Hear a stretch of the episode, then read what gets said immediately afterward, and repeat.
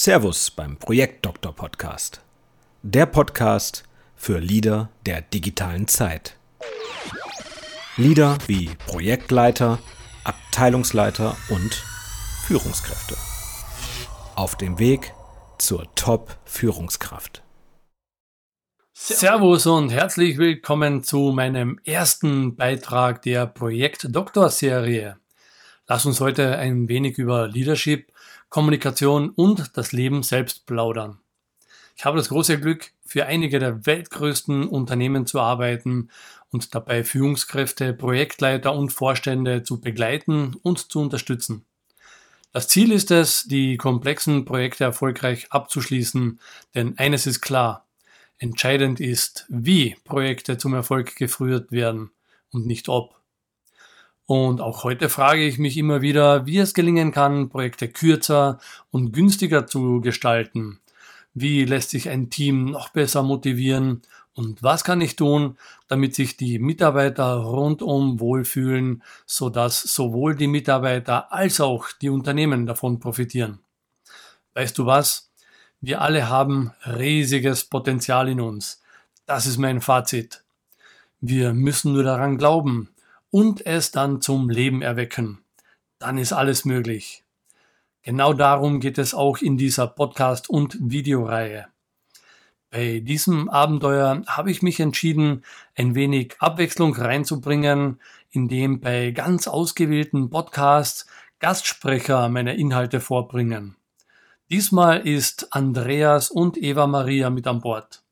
Im Anschluss melde ich mich dann wieder, denn dann möchte ich dir zum Thema Perspektivenwechsel noch etwas aus meiner Praxis erzählen. Also, eines sage ich dir gleich. Es ist ein richtiges Abenteuer, auf das wir uns hier einlassen. Bist du mit dabei? Ich bin ganz sicher dabei. Herzlich willkommen auch von meiner Seite. Mein Name ist Andreas und ich werde Ihnen die Einblicke hinter die Kulissen der Entscheider näher bringen. Ich freue mich schon auf eine spannende Zeit. Ich bin auf jeden Fall auch dabei. Ich bin Eva und wünsche ebenfalls viel Spaß beim Zuhören. Ganz zu Beginn wollen wir mal die Begriffe klären. Das scheint mir doch wesentlich. Was bedeutet Leadership eigentlich? Wer aller ist Führungskraft? Für mich bedeutet ja alles dasselbe. Manager, Führungskräfte. Hm. Tja, managen müssen wir alle, ob wir wollen oder nicht und ob uns das bewusst ist oder auch nicht. Führen bedeutet einfach mit Menschen interagieren, mit ihnen in Kontakt treten. Weg vom täglichen Datenmüll am Computer und hinauszugehen zu den Mitarbeitern und Kollegen. Ihre Leidenschaft entfachen und ihnen dabei helfen, ihre Ziele zu erreichen. Dabei kommunizieren wir permanent.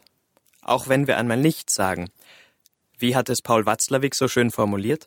Man kann nicht nicht kommunizieren. Auch Schweigen ist eine Äußerung. Natürlich ist es von Vorteil, wenn wir ganz bewusst kommunizieren. Auf diese Weise lassen sich Irrtümer oder Missverständnisse doch wesentlich reduzieren. Du sprichst jetzt wahrscheinlich von der Kommunikation mit Teammitgliedern, Kollegen und Mitarbeitern. Aber wie ist das mit uns selbst? Wir müssen doch auch unser eigenes Leben managen, oder? Natürlich. Wir sind auch Manager unseres eigenen Lebens. Und so, so, wir sind also Manager unseres eigenen Lebens. Hm. Ist das wirklich so? Machen wir ein, ein kleines Gedankenexperiment. Es gibt so die Idee, dass ähm, unser Leben vorbestimmt ist, also dass äh, das Schicksal bereits geschrieben ist. Wie, wie denkst du darüber? Ich erzähle dir mal, wie da meine Idee dazu ist. Es werden uns so wie ich das sehe, viele Wege angeboten. Welchen wir allerdings gehen, haben immer wir zu entscheiden. Also das liegt in unserer Natur, wie wir die Entscheidungen fällen. Wenn wir uns für einen Weg entscheiden, ist es allerdings gleichzeitig ein Nein zu vielen anderen Möglichkeiten. Also ein Ja zu dem einen Weg heißt gleichzeitig ein Nein zu den anderen Wegen. Gehen wir den breiten Pfad, können wir niemals erfahren, wie es wohl wäre, wenn wir den schmäleren Pfad gegangen wären und was uns da an Möglichkeiten geboten worden wäre. Entscheiden wir uns für den Weg auf den Berg, den Weg in das Tal, den Weg entlang, den Hügel entlang. Jeden Tag stehen wir vor denselben Herausforderungen. Wir müssen uns permanent entscheiden. Kern der Sache ist eben, wir haben uns zu entscheiden. Und zu entscheiden bedeutet auch zu führen und umgekehrt auch zu führen bedeutet zu entscheiden. In dem Fall haben wir immer für uns selbst Entscheidungen zu treffen. Das hat zwar eventuell Auswirkungen auf andere, beziehungsweise Entscheidungen von anderen haben auch Auswirkungen auf uns, das ist klar. Um es einfach zu halten im ersten Moment, geht es mal nur um uns. Wir haben also auch Führungsaufgaben und da geht es darum, dass wir uns auch selbst führen müssen. Und vielleicht kennst du das unter den Begriffen Eigenmanagement bzw. Selbstmanagement. Ist irgendwo vergleichbar mit dem. Fazit, jeder von uns hat zu führen. Und das bedeutet in der Konsequenz wohl, dass Leadership uns alle betrifft, nicht bloß Bosse, Direktoren und Abteilungsleiter. Zum überwiegenden Teil wird Leadership natürlich mit Managementaufgaben in Unternehmen in Verbindung gebracht. Um unsere Lebensqualität zu steigern, haben wir jedoch ähnliche Aufgaben im Privaten zu erfüllen. Das heißt, wir alleine haben die Verantwortung für uns selbst. Wir haben Entscheidungen zu treffen und tragen dafür die Verantwortung. Das ist auch im Leadership der Fall. Ich habe recherchiert. Das englische Leadership bedeutet ja mehr als die deutsche Übersetzung Führung nämlich auch anführen, leiten, Vorsitz. Ja, genau. Das hat sich mittlerweile etabliert und wie du es bereits richtig gesagt hast, es bedeutet mehr als bloß Führungsaufgaben wahrzunehmen. Wir werden in weiterer Folge also von Leadership sprechen. Wenn wir schon dabei sind, ich unterscheide sprachlich nicht zwischen der weiblichen und der männlichen Form. Es ist die Führungskraft und der Leader. In beiden Fällen sind natürlich immer beide Geschlechter gemeint, und noch etwas möchte ich gleich klären. Manager und Leader haben einen unterschiedlichen Fokus auf ihre Tätigkeiten. Oje, also doch nicht dasselbe? Ich kenne nur den Spruch. Management bedeutet, die Dinge richtig zu tun und Leadership bedeutet, die richtigen Dinge zu tun. So ist es. Während Manager sich auf Systeme, Strukturen und Prozesse konzentrieren, ist es die Aufgabe einer Führungskraft, den Menschen eine Richtung, eine Vision vorzugeben ihr Potenzial zu identifizieren und weiterzuentwickeln, sie zu motivieren, zu ermutigen und zu inspirieren. Und doch ist beides notwendig. Menschen brauchen Strukturen und Standards. Ohne Menschen kann jedoch kein Unternehmen bestehen. Die Mitarbeiter sind also letztendlich der entscheidende Faktor. Und diese gehören geführt. Was? Puh, nun mal durchatmen. Ähm, Jetzt weiß nicht, äh, wie es dir geht. Äh, ich sehe dann oft diese verstörenden Bilder, auf denen der Unterschied zwischen Leader und Manager dargestellt wird. Über die Social-Media-Kanäle machen sich da manche lustig darüber.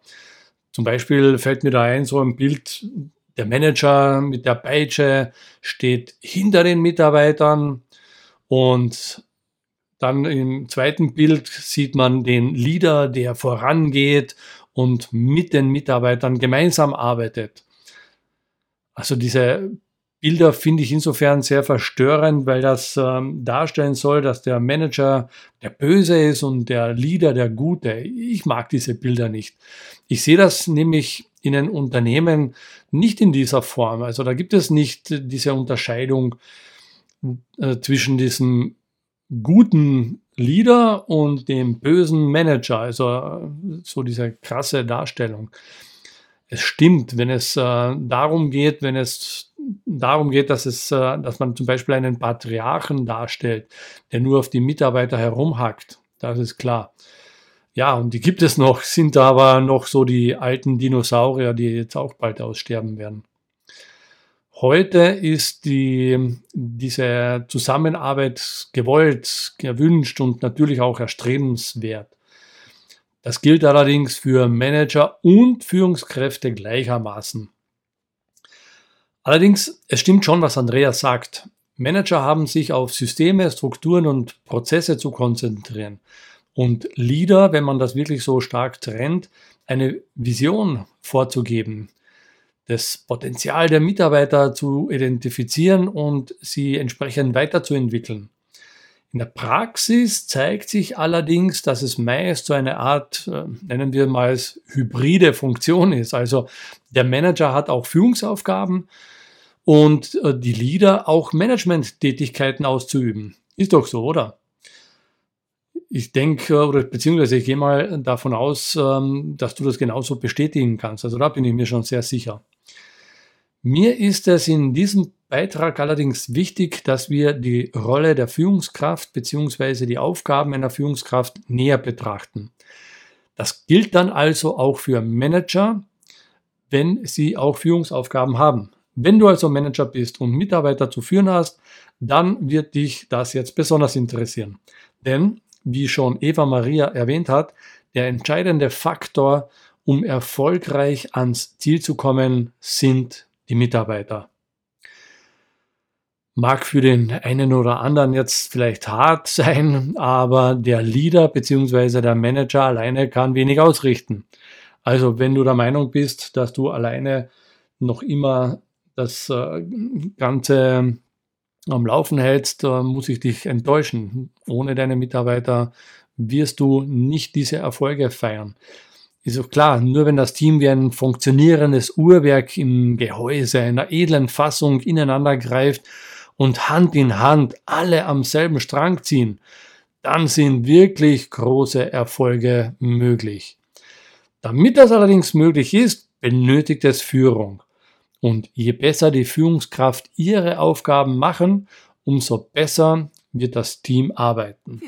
Was also zeichnet nun eine gute Führungskraft aus? Erfolgreiche Leader konzentrieren sich auf Menschen. Sie sind Vorbilder, denen man Vertrauen schenkt. Sie verfügen über Ausstrahlung, im besten Falle Charisma. Auf jeden Fall aber haben sie Charakter. Sie wissen über ihre Schwächen Bescheid und stehen dazu. Sie entwickeln sich stets weiter, sind authentisch, behalten in schwierigen Situationen den Überblick und sind für ihre Mitarbeiter da, wenn man sie braucht. Eine gute Führungskraft ist rhetorisch wie auch kommunikativ auf Zack. Sie kann mit Kritik umgehen, nimmt sie nicht persönlich und lässt sich nicht leicht runtermachen. Du hast ja mit vielen erfolgreichen Führungskräften zusammengearbeitet. Stimmt der Mythos, dass diese Top-Leute jeweils einen persönlichen Führungsstil haben? Mythos ist schön gesagt. Und es ist tatsächlich so. Es ist ein Mythos. Tja, wenn ich so nachdenke, wie viele unterschiedliche Führungskräfte ich kennengelernt habe, dann gibt es schon riesige Unterschiede. Was allerdings auffällig ist, dass sich allgemein die Stile, also diese Führungsstile gewandelt haben. Ich kann mich noch erinnern an ein Buch, das so um die 1990er Jahre in den USA auf den Markt kam, wo es darum ging, wie man als Chef, als, verzeih mir bitte den Ausdruck, aber wo man als Chef, als Arschloch erfolgreich wird. Und äh, genau so haben sich dann einige auch tatsächlich aufgeführt. Also ich habe das auch äh, miterlebt, dass so, solche Chefs sich nach diesen Prinzipien orientiert haben und eben sehr brutal geführt haben. Und äh, ich habe gerade vor kurzem noch so einen Menschen kennengelernt, doch diese Dame ist bereits in Rente und schon lange nicht mehr als CEO tätig. Und ja, genau, du hast richtig gehört, es äh, ist eine Dame. Äh, so erschreckendes klingen mag, aber das hat nichts mit dem Geschlecht zu tun. Das hat sich tatsächlich massiv gewandelt und wie ich finde, Gott sei Dank. Die theoretischen Ausführungen zu den unterschiedlichen Führungsstilen überlasse ich jetzt mal wieder Andreas. Leg mal los. Die Top-Manager, die ich begleiten durfte, haben unterschiedliche Führungsstile. Da hätten wir den autoritären Führungsstil im Gegensatz zum partizipativen, bei dem die Mitarbeiter in das Geschehen mit eingebunden werden. Dann die beziehungsorientierte oder charismatische Führung und eine rein leistungsorientierte Führung. Das habe ich auch schon erlebt. Tatsächlich gibt es viele unterschiedliche Arten von Führungsstilen, die untereinander auch munter kombiniert werden. Jeder Leader hat seinen Stil, der auch zu ihm passt. Nur auf diese Weise ist er authentisch. Fragen wir also nicht, welcher Führungsstil ist der beste, sondern fragen wir, welcher passt am besten zu mir.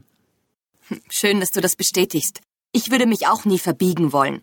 Und wie sieht's aus mit dem zweiten Mythos, dass man als Führungskraft geboren wird?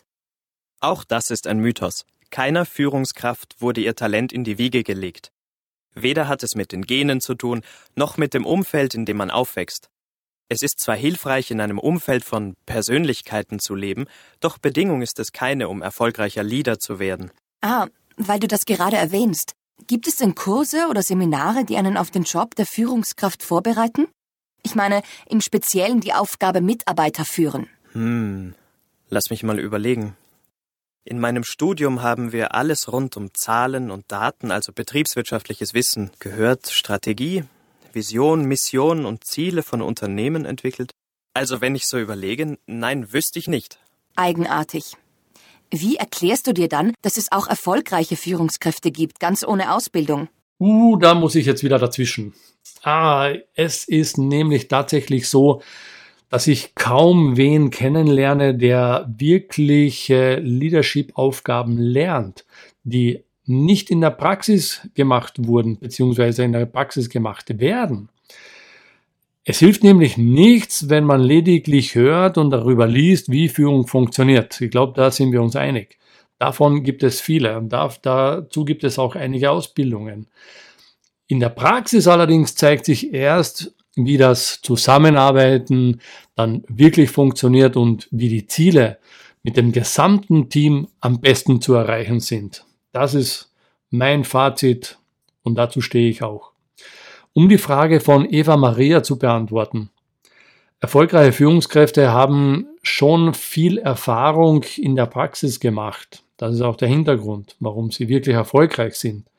Die wirklich Guten haben allerdings Ausbildungen gemacht, haben sich coachen lassen, hatten den einen oder anderen Mentor und vielleicht sogar eine Kombination daraus. Ja, und als Zuhörer kennst du das wahrscheinlich. In den Unternehmen ist ganz oft das sogenannte Peters-Prinzip zu beobachten. Ähm, viele von euch kennen das wahrscheinlich. Und zwar, das Peters-Prinzip bedeutet ja nichts anderes, dass ein Mitarbeiter so lange befördert äh, wird, bis er an einer Stelle ist, an der er unterqualifiziert ist. So, und das ähm, beobachte ich oft, dass es meist so, so exzellente Techniker waren, beziehungsweise Spezialisten sind, die mit irgendwie einer neuen Aufgabe belohnt werden. Ob Abteilungsleiter oder wie auch immer in der Firmenhierarchie nach oben geklettert sind, diese Leute Meist sind ähm, auf einmal Kollegen zu führen und Aufgaben zu tätigen, die sie vorher eben nicht hatten. Und leider sehe ich das allzu oft, dass diese Leute nicht darauf vorbereitet werden, beziehungsweise entsprechend geschult werden. Sie werden einfach ins kalte Wasser geschupft und äh, ja, ab geht's. Also auf einmal müssen sie Leute führen. Und für mich ist eines äh, allerdings ganz klar, Leadership ist eine Wahl und keine formelle Position.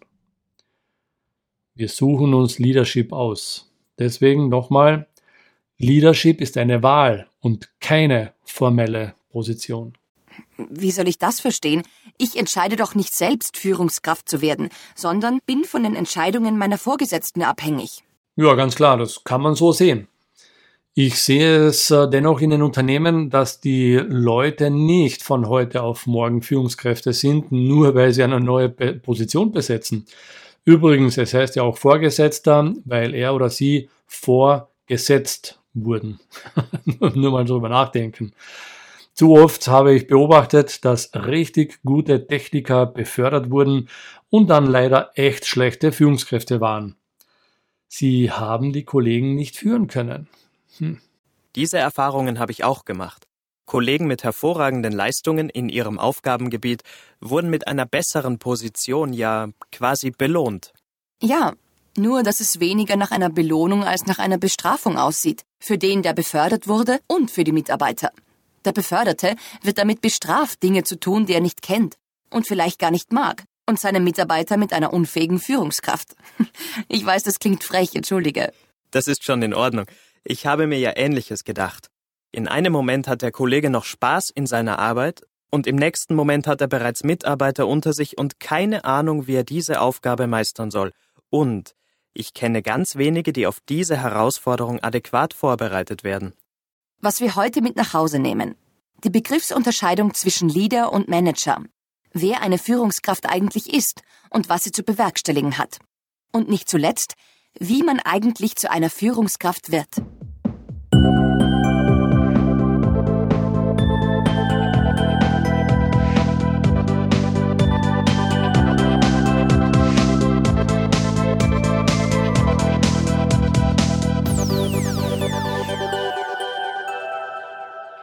Ja, hier ist wieder Ronald. Vielen lieben Dank an Andreas und Eva Maria, die mich hier so aktiv bei der Umsetzung unterstützen. Ja, wie schon erwähnt, äh, bei einigen Beiträgen hole ich mir Gastsprecher, um meine Inhalte noch lebendiger umzusetzen. Heute habe ich noch einen Tipp für dich mit dem Titel Ganz schön einseitig. Als Führungskräfte haben wir meistens die Vorgaben zu machen, wer bis wann was zu machen hat. Dazu erstellen wir die strategische Ausrichtung, müssen ganz konkrete Entscheidungen fällen. Ist es gut oder schlecht, schwarz oder weiß, ganz oder gar nicht? Meist betrachten wir die Dinge ziemlich einseitig. Doch das schränkt uns gewaltig in unserem Denken und auch in unserem Handeln ein. Betrachte doch mal eine einzelne Situation aus verschiedenen Perspektiven. Versuch mal so viele Aspekte wie möglich ins Spiel zu bringen. Nur so werden sich völlig neue Wege erschließen. Ein Beispiel aus dem Produktverkauf, das den Perspektivenwechsel aber sowas auf den Punkt bringt. Und zwar folgende Aussage. Es wird nicht produziert, weil es gekauft wird, sondern gekauft, weil es angeboten wird. Tja, ähm, was ich zum Beispiel gerne in meinem Coaching mache, ist folgendes. Ich nehme meine Kaffeetasse, die äußerlich mit ein paar Mustern und Schriften verziert ist. Diese Tasse stelle ich dann so auf den Tisch, dass ich die eine Seite sehe und der Coachee die andere. Das sieht dann folgendermaßen aus. Ich erzähle, wie meine Seite der Tasse aussieht. Da gibt es einen roten Schriftzug, der sehr schön verziert ist eben in der Farbe Rot auf einem weißen Hintergrund, denn die ganze Tasse ist in weiß.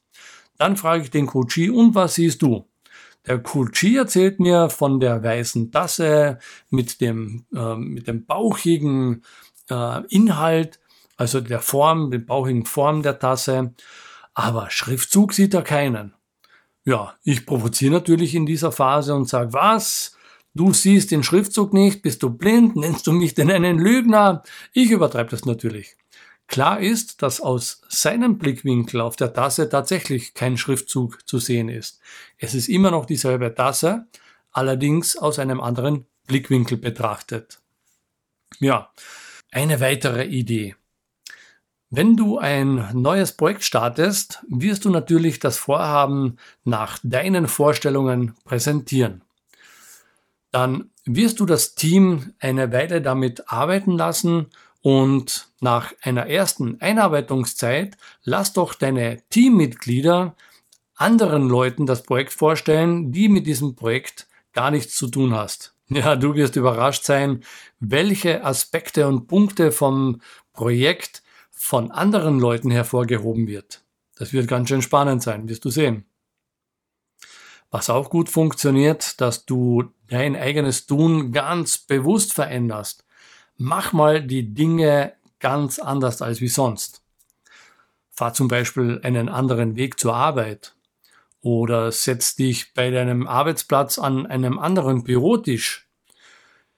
Iss mittags mit ganz fremden Menschen und so weiter. Da gibt es ganz viele Möglichkeiten. Ganz klar, äh, anfangs wird es vielleicht etwas mühsam sein, dann aber wird es immer besser und einfacher und du wirst es lieben. Wichtig bei all diesen Vorschlägen ist, dass du offen bist und andere, also auch ganz andere, vielleicht sogar provokante Aspekte auch zulässt. Denn es hilft überhaupt nichts, wenn du zwar andere ihre Sicht darstellen lässt, mit deinem Geist aber auf deiner Idee beharrst. Ja, bevor ich mich jetzt verabschiede, noch was ganz Persönliches. Boah, das ist mein erster Podcast, den ich jetzt eingesprochen habe. Juhu! ganz ehrlich, ich war etwas nervös und aufgeregt, ähnlich wie es auch bei meinen Vorträgen ist. Und doch, sobald es losgeht, weiß ich, dass es gut wird.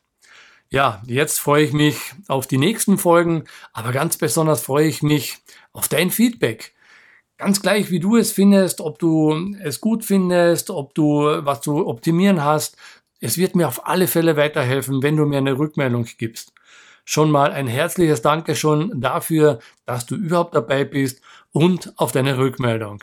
In diesem Sinne, viel Freude beim Tun, Sein und Wirken und hoffentlich bis zum nächsten Beitrag.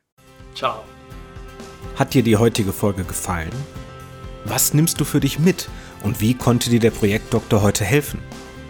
Mit welchen Aussagen konnte Ronald Hanisch dich heute überraschen und begeistern? Melde dich direkt bei ihm zurück, schreibe ihm und sende ihm dein Feedback. Besuche die Social Media Seiten, abonniere den YouTube-Kanal und stöbere durch seine Vorträge. Und wenn du magst, bestelle sein Buch Das Ende des Projektmanagements. Obwohl, das ist ohnehin schon ein Bestseller. Viel Erfolg in deinen Projekten, in und mit deinem Unternehmen und vor allem im Leben.